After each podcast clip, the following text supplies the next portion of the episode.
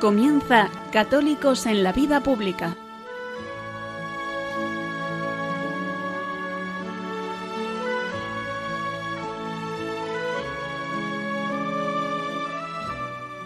Un espacio dirigido en Radio María por Luis Zayas.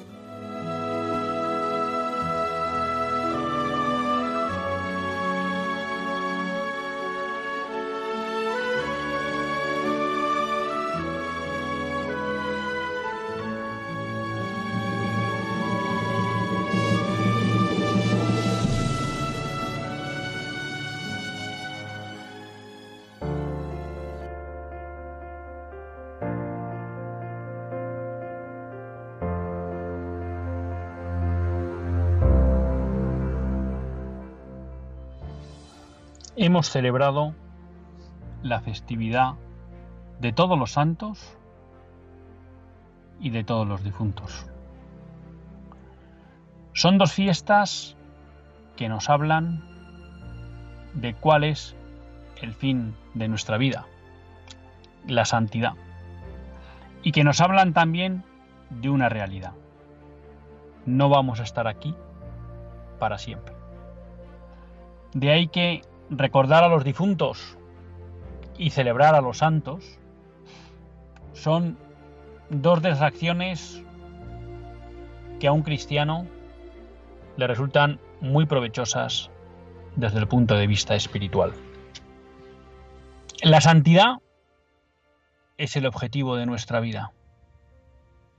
Por tanto, de alguna manera podríamos decir que a la pregunta que nos plantea la muerte, y es ¿para qué estamos aquí? Los santos nos contestan. Estamos aquí para ser santos, para ser amigos del Señor. Esto, llevado al ámbito de la doctrina social de la Iglesia, sería tanto como decir, estamos aquí para hacer el bien, para conseguir no sólo que nuestros hermanos lleguen al encuentro con Cristo, sino para tratar de construir aquí una sociedad fiel a los principios cristianos. Y el modo o los principios sobre los que construir esa sociedad fiel a Cristo es lo que nos enseña y procura la doctrina social de la Iglesia. Alguien puede pensar que esa lucha por construir un mundo cristiano va desparejada de la lucha personal por la santidad o incluso de la lucha social por la santidad. Pero cualquier persona con un mínimo de sentido común y con un mínimo de experiencia de lo que es la vida, se da cuenta que sin una sociedad cristiana, muchos no seríamos capaces de trabajar en pro de la santidad. No seríamos capaces de ponernos en camino hacia la santidad y que muchas veces el estar en ambientes cristianos, en sociedades cristianas, en familias cristianas, es lo que nos ha permitido, en primer lugar, un encuentro con Dios y, en segundo lugar, iniciar con todas nuestras carencias el camino hacia la santidad. De ahí que de alguna manera podamos decir que estas fiestas de todos los santos y de todos los difuntos también nos hacen recordar la obligación de todo cristiano en el ámbito público, en la vida en sociedad. Poner en práctica la doctrina social de la Iglesia, para que en todos los ámbitos de la vida social, la familia, la empresa, la cultura, el ocio, el deporte, el derecho, la política, en todos esos ámbitos brillen unos principios que hagan más fácil para todos aspirar a la santidad y que permitan también que esos ejemplos de personas que dan su vida por ser fieles a Cristo resplandezcan con mayor fuerza y puedan seguir ser seguidos por todos. Dos fiestas, todos los santos y todos los difuntos que nos recuerdan que no estaremos aquí para siempre y que nuestra vida tiene un sentido. Y no me resisto a acabar este editorial sin dos citas que de alguna manera nos muestran y nos sacan de la equivocación en la que vive el mundo de hoy sobre el fin de nuestras vidas. Dice la Madre Teresa de Calcuta que no estamos en este mundo para tener éxito, sino para ser fieles. Y nos recordaba el Papa Benedicto XVI que no estamos hechos para la comodidad, sino para algo más grande, hacer el bien. Ser fieles a Cristo para hacer el bien. Eso es lo que nos recuerdan la fiesta de todos los santos y de todos los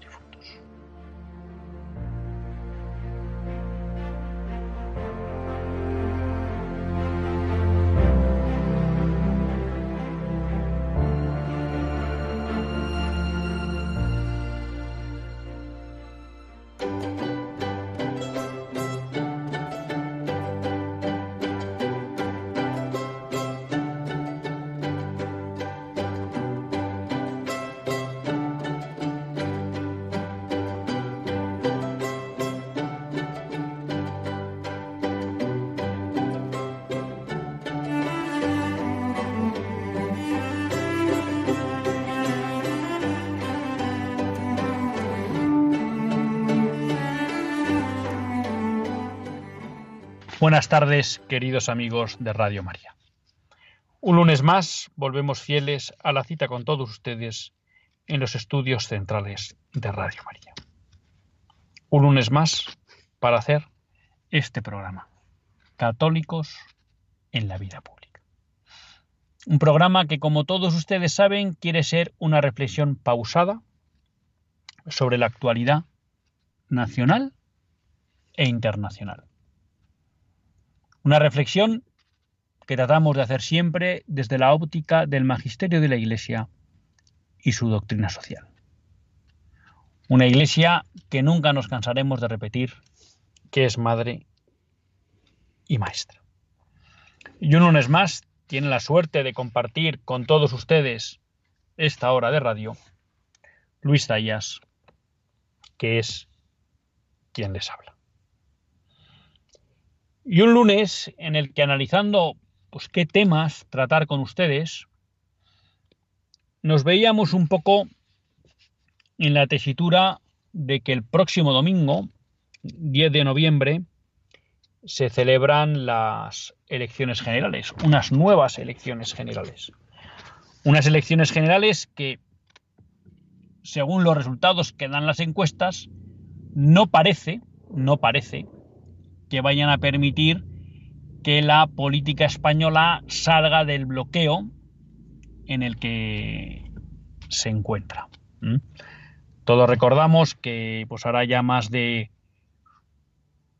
un año y tres, cuatro meses que se produjo la moción de censura en la que Pedro Sánchez accedió al gobierno, pero accedió con, creo que en ese momento el Partido Socialista tenía unos 86 diputados, es decir, un gobierno muy en precario, eh, que bueno, no tenía capacidad realmente para llevar a cabo una agenda de gobierno.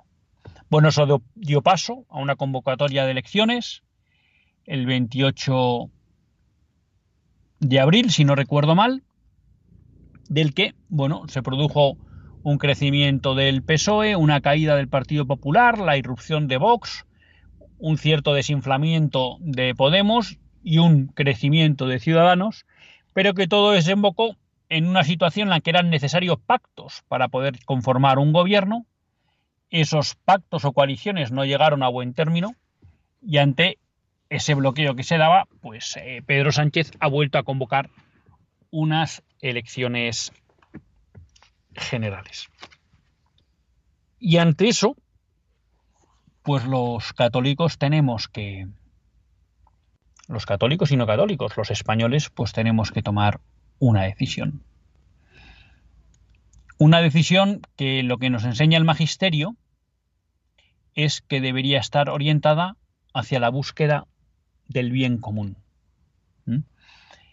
Yo creo que el magisterio es claro cuando de alguna manera nos exhorta a que los ciudadanos, y en especial los católicos, nos tomemos en serio el ejercicio del voto. ¿Mm? El ejercicio del voto que no nos da tanto poder como nos hacen creer los políticos, ¿Mm? y como creo que hemos experimentado todos nosotros, ¿Mm? al ver cómo muchas veces políticos a los que habíamos concedido nuestra representación traicionaban los programas electorales, o se sacaban de la manga medidas que no aparecían en los programas electorales y que podían estar en contra de los principios de las personas que les votaron, o directamente los incumplían, o hacían coaliciones contra natura de su electorado. Bueno, por tanto, yo creo que tenemos que ser conscientes de que frente a lo que muchas veces nos venden el ámbito político y los medios de comunicación, de que los ciudadanos de alguna manera somos los dueños de la democracia por ejercer el voto, pues desgraciadamente la realidad nos demuestra que en las democracias liberales el poder del ciudadano pues se ha limitado a un poder muy reducido que es introducir un voto en una urna normalmente cada cuatro años y que no le garantiza el control de las decisiones políticas de su nación, como es lo que muchas veces la propaganda democrática nos hace creer. Por tanto, tenemos que ser conscientes de hasta dónde llega nuestra capacidad de influencia, pero eso no quita para que, existiendo esta posibilidad de elegir los gobernantes, tratemos de hacerlo con la mayor seriedad posible y, como digo, siempre con ese horizonte que nos plantea la Iglesia, que es la búsqueda del bien del bien común. Yo planteando un poco pues cómo abordar esta situación que, tenemos el, el, próximo día 10 de las elecciones generales, lo que me parecía que tenía sentido hacer desde un programa como Católicos en la Vida Pública y desde una radio como es Radio María, es de alguna manera poner negro sobre blanco aquellas cuestiones de los partidos, de los programas de los partidos políticos de cara al 10 de noviembre, que de alguna manera nos mostrarían qué tipo de antropología llevan o incorporan. Y si de alguna manera esa antropología es coherente o no con la doctrina social de la Iglesia o con la visión cristiana de la persona. Y creo que aquí la guía para hacernos una idea de qué hay detrás de los programas electorales, qué visión de persona, qué visión de la sociedad hay detrás de la de cada uno de los programas que presentan los partidos, bueno, pues yo creo que son lo que podríamos denominar los derechos o los principios no renunciables, no negociables, que establecía Benedicto XVI. Y saben que ustedes se refiere, él siempre se refería al derecho a la vida, la protección de la familia, em, toda la cuestión referida a la libertad de educación o el derecho de las familias a educar a sus hijos, y luego incorporaba el bien común, la búsqueda del bien común. Yo el bien común, hombre, como todos ustedes saben, es amplio, ¿no? Y quizá pues aquí me gustaría referirme un poco a toda la cuestión mencionada de lo que podríamos denominar la unidad de España. ¿eh? Que como me interpelaban hace unos programas, bueno, alguien me decía, bueno, ¿y por qué tiene que ver esto con la doctrina social de la Iglesia? Bueno, pues ya expliqué cómo en, una, en un documento de la Conferencia Episcopal Española se enunciaba y se explicaba cómo la unidad de España es un bien moral que hay que proteger, ¿no?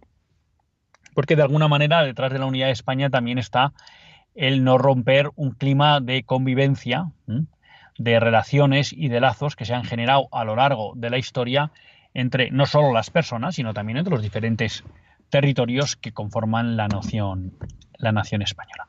Y habría un punto adicional que podríamos tratar, que es alguna cuestión referida a la libertad religiosa para la Iglesia Católica. ¿no? Entonces, si les parecen, mi, planteamiento era un poco hacer un repaso sobre estas, sobre estas cuestiones eh, de, los que podrían ser los cinco grandes partidos. Tampoco creo que, que, el programa da para más, ni quizá tiene mucho sentido pues, abordar más partidos. Me estoy refiriendo un poco a repasar estos contenidos programáticos, tanto del de, Partido Socialista, el Partido Popular, de Podemos, de Ciudadanos y de Vox y que quizá el ver cómo afrontan estos principios irrenunciables de Benedicto XVI, pues de alguna manera nos puede ayudar a conformar la decisión del voto desde la óptica de la doctrina de la doctrina social de la Iglesia. Si empezamos por la cuestión del derecho a la vida, eh, aquí tendríamos tres grandes cuestiones. Tendríamos la cuestión del aborto, que plantean los partidos sobre el aborto, la cuestión de la eutanasia, que plantean los partidos en referencia con el final de la vida, y luego también la cuestión de los vientres de alquiler. Bueno, si empezamos por el partido que hoy en día tiene mayor representación electoral, que es el Partido Socialista, hay que decir que el Partido Socialista lo que está planteando es no modificar la ley actual del aborto, lo que se viene a conocer como la ley de plazos de Zapatero, y desde ese punto de vista mantendría el status quo. En la cuestión del aborto, tenemos también a Ciudadanos que se mantiene en esta en este planteamiento y Podemos igual. Podemos ha exteriorizado, no lo he encontrado yo en un documento ahora del Partido Socialista, pero también lo ha venido diciendo en ocasiones, eh, Podemos quiere ampliar la cobertura de la seguridad social respecto del aborto. Ya saben además ustedes que en la cuestión de la ley que tenemos vigente, no está solo el hecho de que prácticamente hoy podemos hablar de que estamos en un aborto libre, sin ninguna justificación en los plazos que marca la ley, sino que además cabe la posibilidad de que menores de 18 años aborten sin, con el consentimiento, sin el consentimiento de sus padres. ¿no? Con lo cual también esta ley que tenemos ahora del aborto no solo conculca gravemente el derecho a la vida, sino la patria potestad. Quizá en este aspecto eh, Podemos, bueno, sí pone negro sobre blanco esa ampliación de la cobertura de la seguridad social en materia de aborto. El Partido Popular no habla de modificar la ley en su programa, y lo que plantea es dar una ley de apoyo a la maternidad. Vox, en las 100 medidas que presentó para las elecciones anteriores y que mantiene ahora en materia de vida, bueno, lo que nos viene a decir es que establece un principio general de defensa de la vida desde la concepción hasta la muerte natural. Quiere hacer una reforma de la ley de adopción nacional, entiendo, para facilitar el acceso a familias que no pueden tener hijos a, niños sin padres eh, nacionales. Quiere, plantea en la medida del Partido Popular también una ley de apoyo a la mujer embarazada, algo pues que en principio ni Ciudadanos, yo no he sido capaz de identificar ni en Ciudadanos ni en ni en el PSOE ni en Podemos. Y si diéramos un paso y nos saliéramos de los documentos y recurriéramos a declaraciones recientes de los de los líderes políticos, eh, Santiago Ascal, en su entrevista en El Hormiguero en Antena 3, bueno, él declaró que si Vox tuviera capacidad, derogaría la ley de plazos. No dejó claro si para volver a una ley de supuestos o qué, qué alternativa propondrían, pero sí dejó claro que él, ante preguntas insistentes del moderador, del presentador, que Vox se plantearía la derogación de la ley de plazos. Por tanto, en materia de vida lo que nos encontramos dos partidos que plantean una ley de apoyo a la madre embarazada, Partido Popular y Vox, solo un partido, Vox, que se plantea la derogación de la ley de plazos de Zapatero. Eh, Pablo,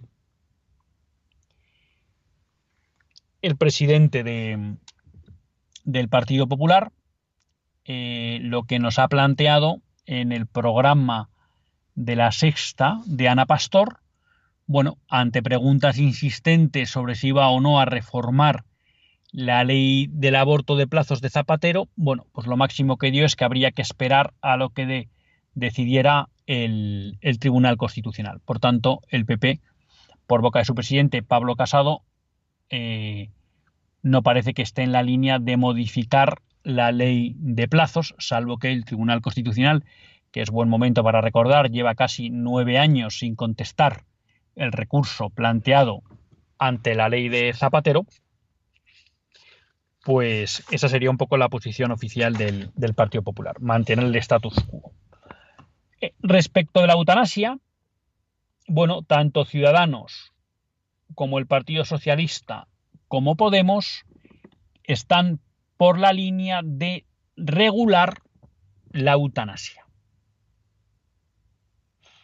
Hay un punto también adicional en Ciudadanos, lo mismo que en el Partido Popular, que hablan de hacer una ley de cuidados paliativos.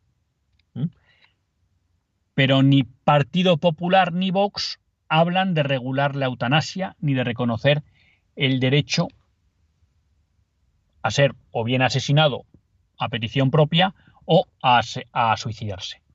Pero sí, tanto Ciudadanos como Podemos como el PSOE quieren abrir la puerta a la eutanasia en España.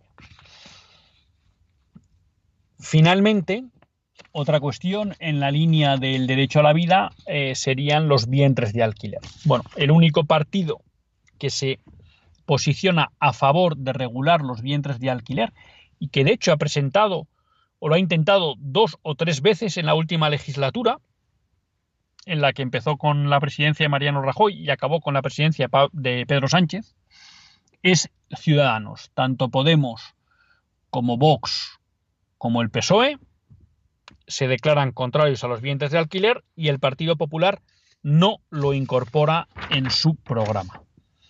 ¿Eh? Por tanto, bueno, pues aquí podemos ver un poco cuál es la posición de los partidos en relación con la cuestión de la vida en, sus programas electorales. Hay otra cuestión que también apuntábamos en esos principios irrenunciables, que es la protección de la familia. Bueno, la protección de la familia en materia de defensa del vínculo bueno, lo que podemos decir hasta ahora es que ningún partido plantea eh, modificaciones en materia de lo que podríamos denominar ley del divorcio.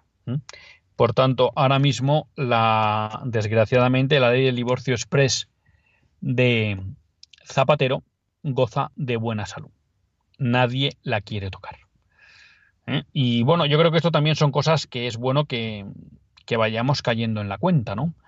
El primer ataque al matrimonio viene y a la familia viene desde la ruptura, la quiebra de la indisolubilidad matrimonial.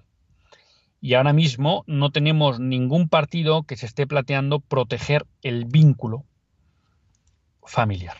Ningún partido. Luego tenemos toda la cuestión referida a la eh, ideología de género, es decir, a la equiparación de otro tipo de uniones a la familia, o incluso me atrevería a decir del reconocimiento de derechos a otro tipo de uniones distintas de la familia.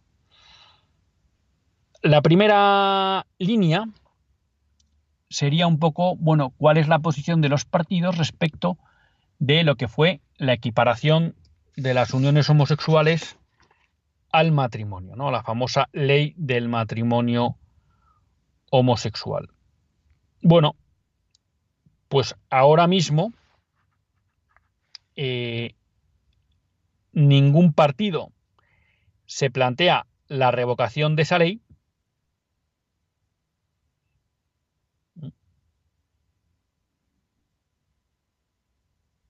la revocación de esa ley. Estaba aquí repasando por si se me estaba escapando en alguno de ellos, pero no. Vox sí plantea una ley que una ley orgánica de protección de la familia natural y que la reconozca como institución anterior al Estado. Vox eh, también en esta entrevista que hizo su líder Santiago Abascal, ahí se pronunció a favor de que tuvieran prioridad en los procesos de adopción las parejas heterosexuales respecto de las parejas del mismo sexo. Pero en lo que sería eh, modificar la ley que equipara las uniones homosexuales al matrimonio, bueno, pues en el apartado de, de vida y familia no he encontrado nada que nos haga pensar que se va a derogar esa equiparación. El resto de partidos, Partido Popular, Ciudadanos, PSOE y Podemos, también están por el mantenimiento de ese status quo. Eh, Ciudadanos plantea en su punto 23, bueno, eh, desarrollar también una ley nacional de parejas de hecho, ¿no? Ya hay algunas regulaciones de parejas de hecho, pero muchas veces son más de carácter autonómico que de carácter nacional y quieren dar ese paso. Es decir, sería dar un nuevo paso eh, en la materia de desnaturalización de la familia como institución estable y abierta y abierta a la vida. En toda esta cuestión LGTBI, que tiene mucho que ver con la familia, tanto por lo que supone de desnaturalización del concepto de familia como de intromisión en la patria potestad, bueno, todos los partidos, y además con los hechos lo demuestran, están a favor de mantener toda la legislación LGTBI que existe a nivel autonómico. El único partido que se compromete en boca de sus de sus líderes a derogar las leyes LGTBI que existen por considerarlas innecesarias y discriminatorias son es, Vox. El resto de partidos mantendrían lo que existe y de hecho pues estamos viendo como Partido Popular y Ciudadanos ahora en Castilla y León están intentando aprobar un nuevo una nueva ley un nuevo texto de ley LGTBI. Partido Socialista y Podemos eh, van por la línea y también Ciudadanos, posiblemente ya habría que entrar en, el articulado de esa ley, pero van en la vía de crear una ley nacional LGTBI. Mm, ya saben que esto siempre se hace bajo la excusa de evitar discriminaciones y de ataques injustificados a estas personas. Cualquier jurista eh, mínimamente experimentado, pues sabe que este tipo de leyes no hacen falta para proteger eh, a personas frente a difamaciones o discriminaciones, porque eso ya está cubierto por el Código Penal, ¿no? Sino que, como bien sabemos, estas leyes lo que están sirviendo es, por un lado, para desnaturalizar el concepto de familia, para atacar la patria potestad, para imponer desde el sistema educativo un adoctrinamiento a nuestros menores y, en cuarto lugar, y no menos importante, para financiar a toda una serie de grupos que mantienen una visión antropológica contraria a la visión natural de la, de la persona.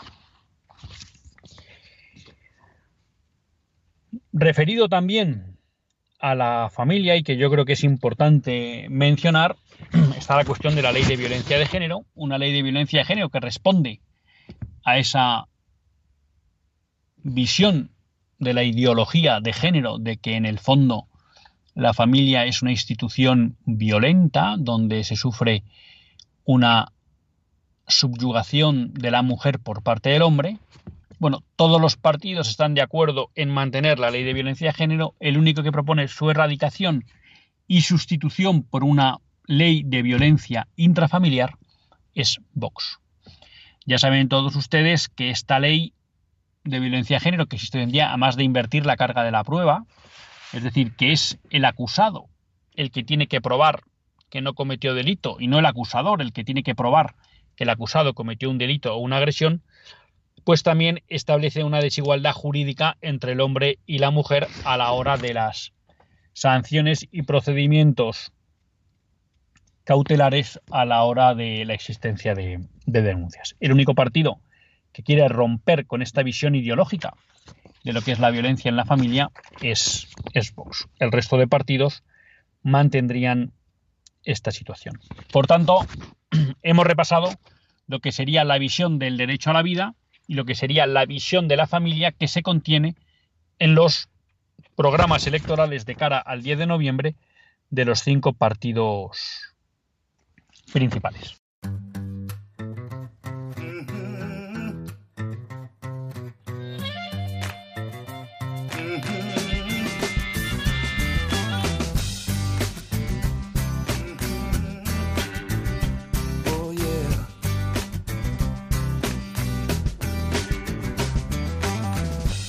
Gives you to run around, you say you wanna know how much dues must you pay.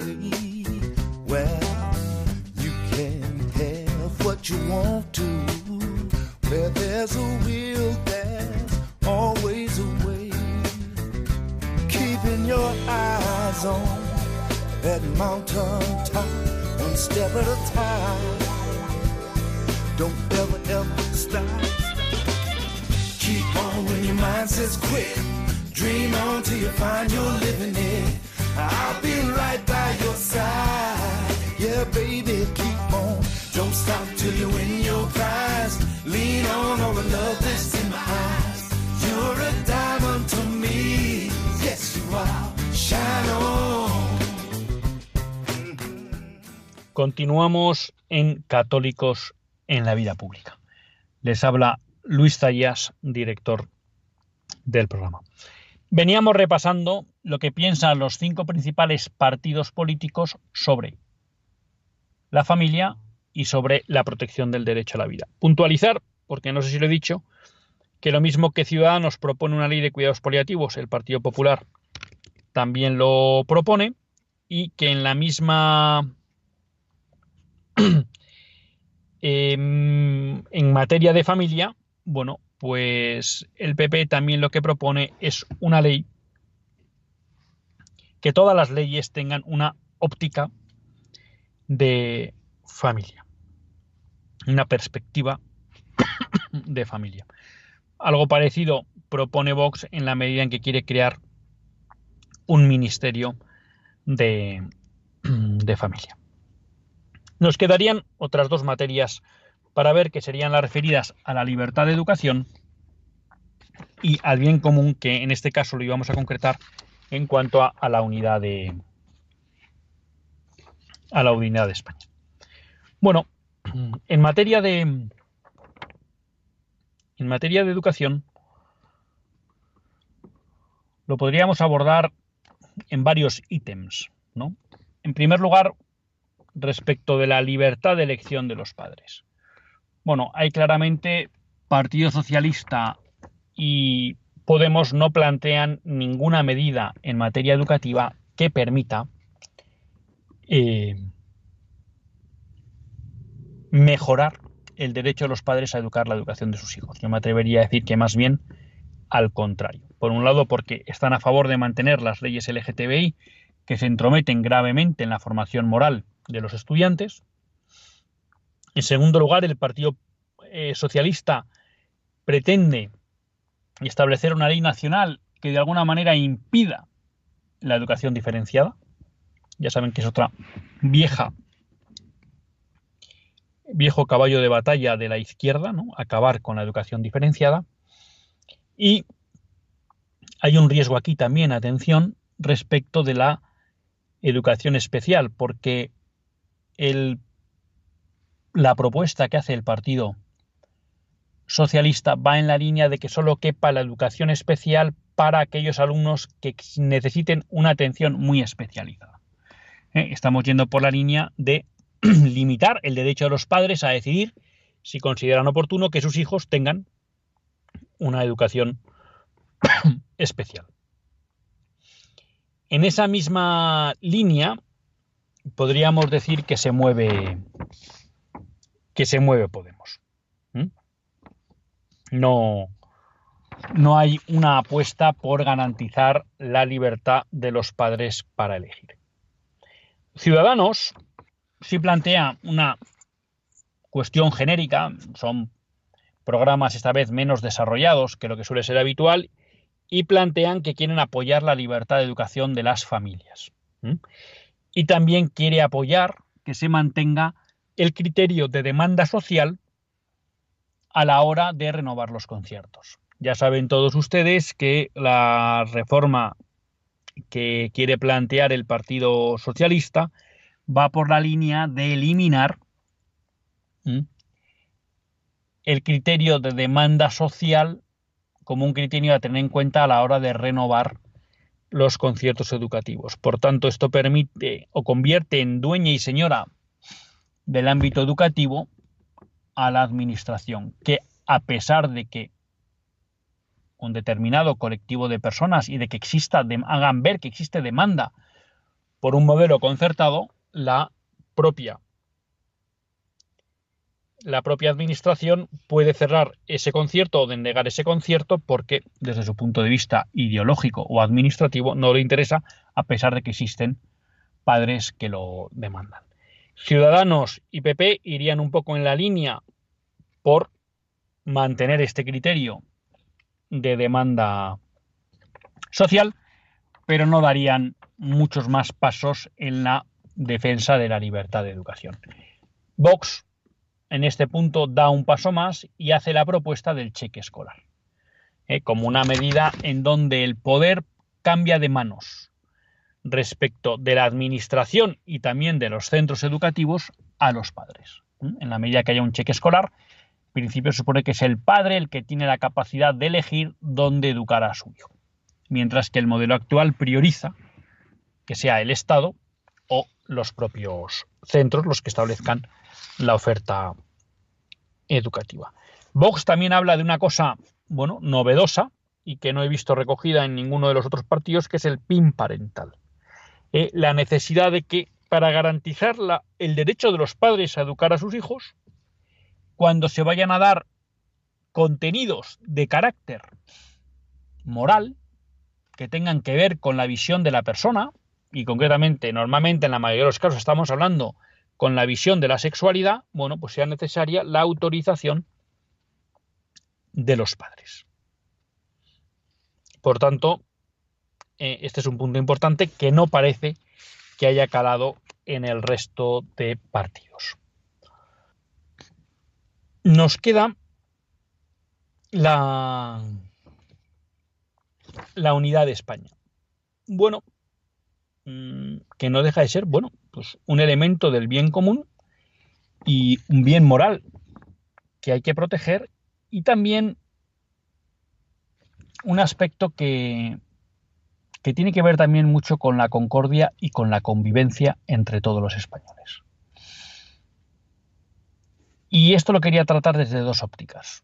En primer lugar, lo que hemos visto, y es que existe una ley de memoria histórica que divide y que enfrenta a los españoles, que parece que busca revancha, ¿no? Y que estamos viendo ahora como lo que parecía que se iba a acabar con la exhumación de Franco, pues ahora el Partido Socialista está dispuesto a darle una vuelta más, ¿no? Y también Podemos.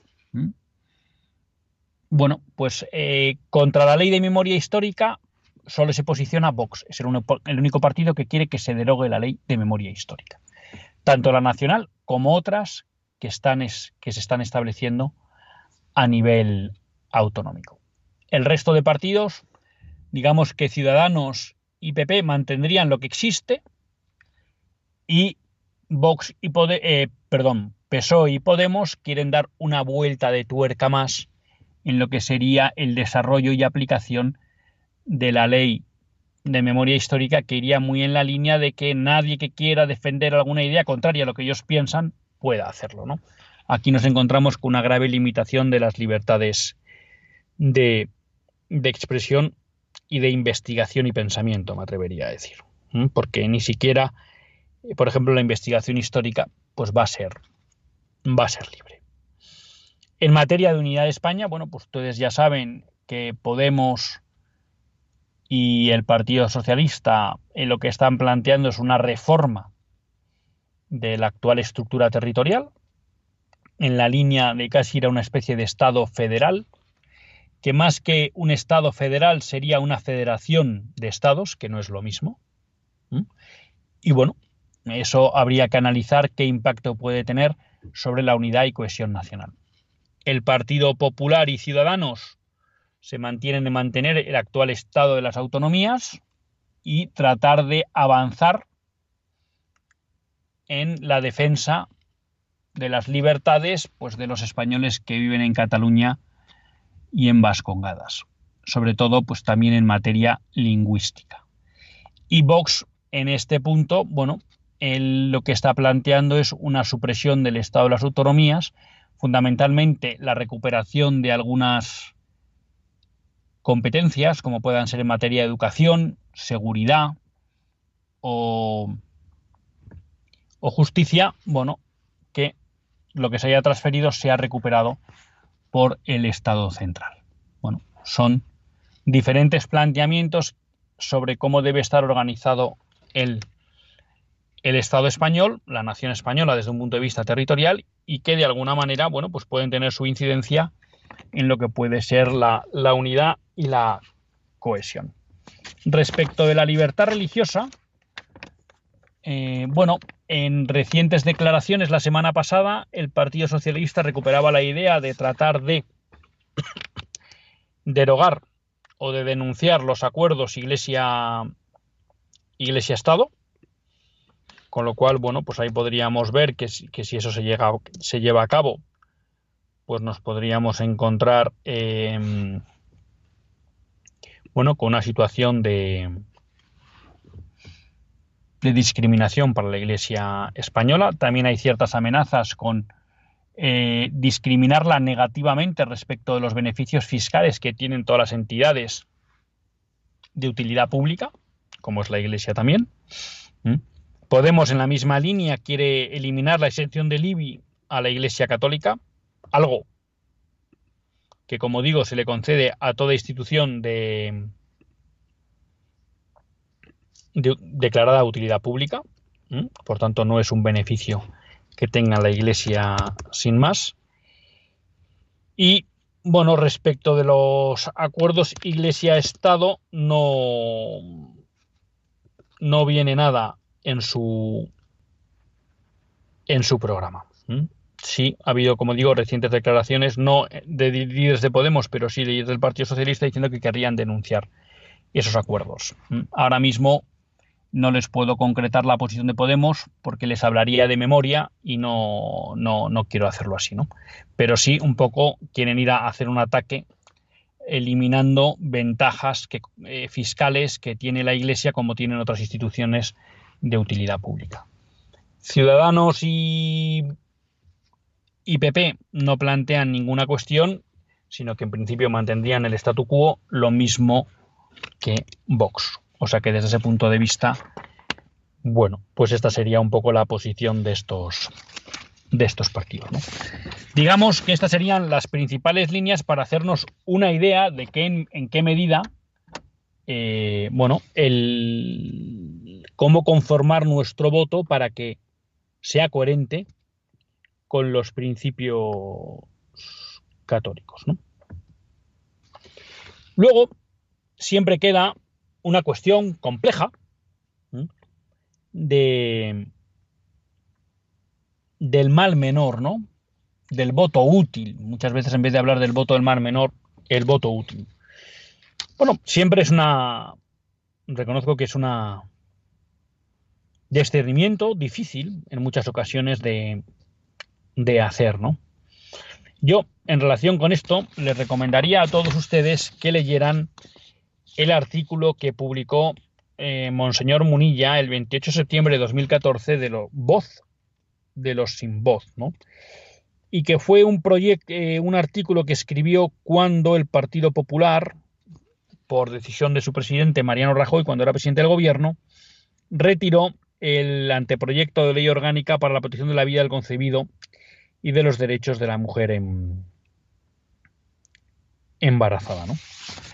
Y en, en ese artículo él hacía una reflexión que, que me parece que es bueno recordar, ¿no? Y que de alguna manera podamos reflexionar para que nos ilumine en el ejercicio del, del voto. La decisión tomada por el presidente del gobierno reabre de una forma definitiva el debate ya existente desde hace tiempo en el seno de la Iglesia Católica. ¿Qué tipo de presencia deben tener los católicos en la vida política? ¿Es coherente que los católicos se integren en partidos políticos que acogen en sus programas propuestas diametralmente contrarias a los valores evangélicos? ¿Pueden los católicos votar a partidos políticos que están en situación en esta situación basándose en el principio del mal menor? El tiempo ha demostrado que por el camino del mal menor se termina llegando al mal mayor. La opción del mal menor solo puede ser acogida por un cristiano de forma circunstancial y transitoria, sin caer en la tentación de hacer de ella su santo y seña. Y es que Jesucristo nos enseñó a apostar por el bien, no por el mal menor. Bueno, pues les invito, porque ahora a mí no me da tiempo en el programa, a que lo busquen en la página enticonfio.org, voz de los sin voz, y a que reflexionen en base a la información que hemos tratado de dar sobre los elementos fundamentales para la conformación del voto de un católico desde un punto de vista de principios que hay en los diferentes programas políticos y Quizá hay otro párrafo de Monseñor Munilla que nos puede ayudar en estos momentos. Estamos ante un test importante para medir nuestra jerarquía de valores. ¿La ideología por encima de los valores morales? ¿O los valores morales por encima de la ideología? No caben las componendas hay que optar. Monseñor Munilla, en esa cercanía que tiene hacia las personas concretas, es consciente, como señala luego, los creyentes tienen un serio problema. En el arco parlamentario actual no existe ningún partido de ámbito estatal capaz de representar al voto católico. Esto lo dice en 2014. Alguno puede decir, bueno, pues en ese momento no estaba Vox. Bien, hemos expuesto ¿eh? cómo, cuál es el pensamiento de Vox también en todas estas materias, para que ustedes puedan valorar, pero sí podemos decir, sin temor a equivocarnos, que ninguno de los cinco partidos cumple íntegramente lo que sería un planteamiento de doctrina social de la Iglesia. Sí podemos decir que hay algunos que se acercan más. Yo creo que de todo lo que hemos leído, el que menos contradice la doctrina social de la Iglesia es Vox. En una segunda línea, el Partido Popular, y a partir de ahí creo que Ciudadanos, Podemos y PSOE claramente están en el mismo nivel. Unos contradicen más en una cuestión, otros en menos, pero si tuviéramos que hacer un balance global, los tres, eh, quizá el punto adicional del PSOE y de Vox e y del PSOE y de Podemos es un anticlericalismo que en principio en Ciudadanos no se marca en lo que son sus programas escritos. La decisión es de todos ustedes, es de todos nosotros, pero yo sí me quedo con esa invitación a la que nos decía, a la que nos invitaba el obispo Monseñor Munilla. Jesucristo nos enseñó a apostar por el bien no por el mal menor. Que creo que van muy en la línea de esas dos frases que recordamos en el editorial. Benedicto XVI. Dios no nos ha hecho para la comodidad, sino para las grandes cosas, para hacer el bien. Y la Madre de Teresa. Dios no nos ha creado para tener éxito, sino para ser fieles. Hasta el próximo lunes.